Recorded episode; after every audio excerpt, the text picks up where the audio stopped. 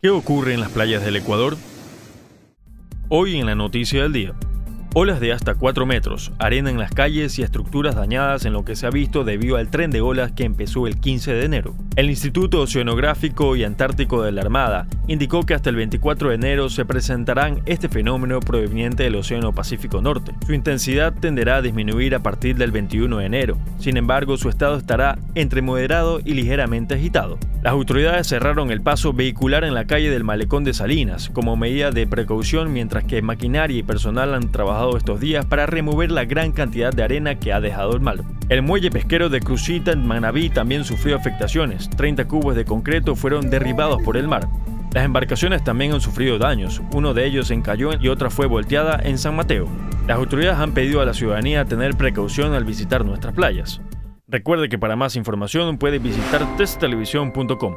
Reportó para ustedes Fabricio Pareja.